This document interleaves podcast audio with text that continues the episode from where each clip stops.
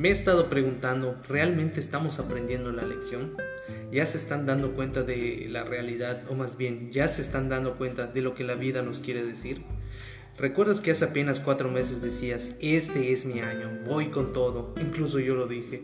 Muchas personas programaron viajes, se propusieron estudiar, echarle ganas, pospusieron reencuentros, pospusieron amores, abrazos, palabras de afecto. Pero ¿de qué sirvió hacer planes para después si la vida hace lo que quiere con nosotros? Como he dicho siempre, somos un breve instante en el universo del tiempo a lo que voy. Muchas personas ahora están en casa reunidas con sus familias, de cierta forma disfrutando como hace mucho no lo hacían. Pero otras personas, por alguna razón, no están con sus familias, pero desearían estar.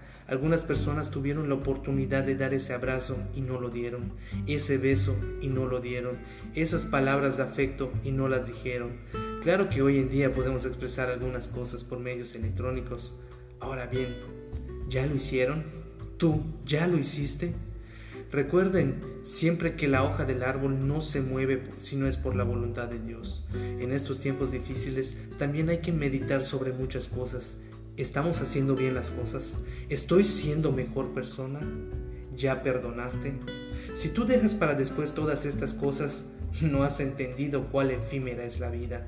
Solo imagina, Dios no lo quiera, que esa persona a la que te faltó decirle cuánto la quieres, ya no esté mañana. O que tú ya no estés. Te preguntas cómo te recordarán. Así que si tienes la oportunidad en este momento, dilo, hazlo chingada madre.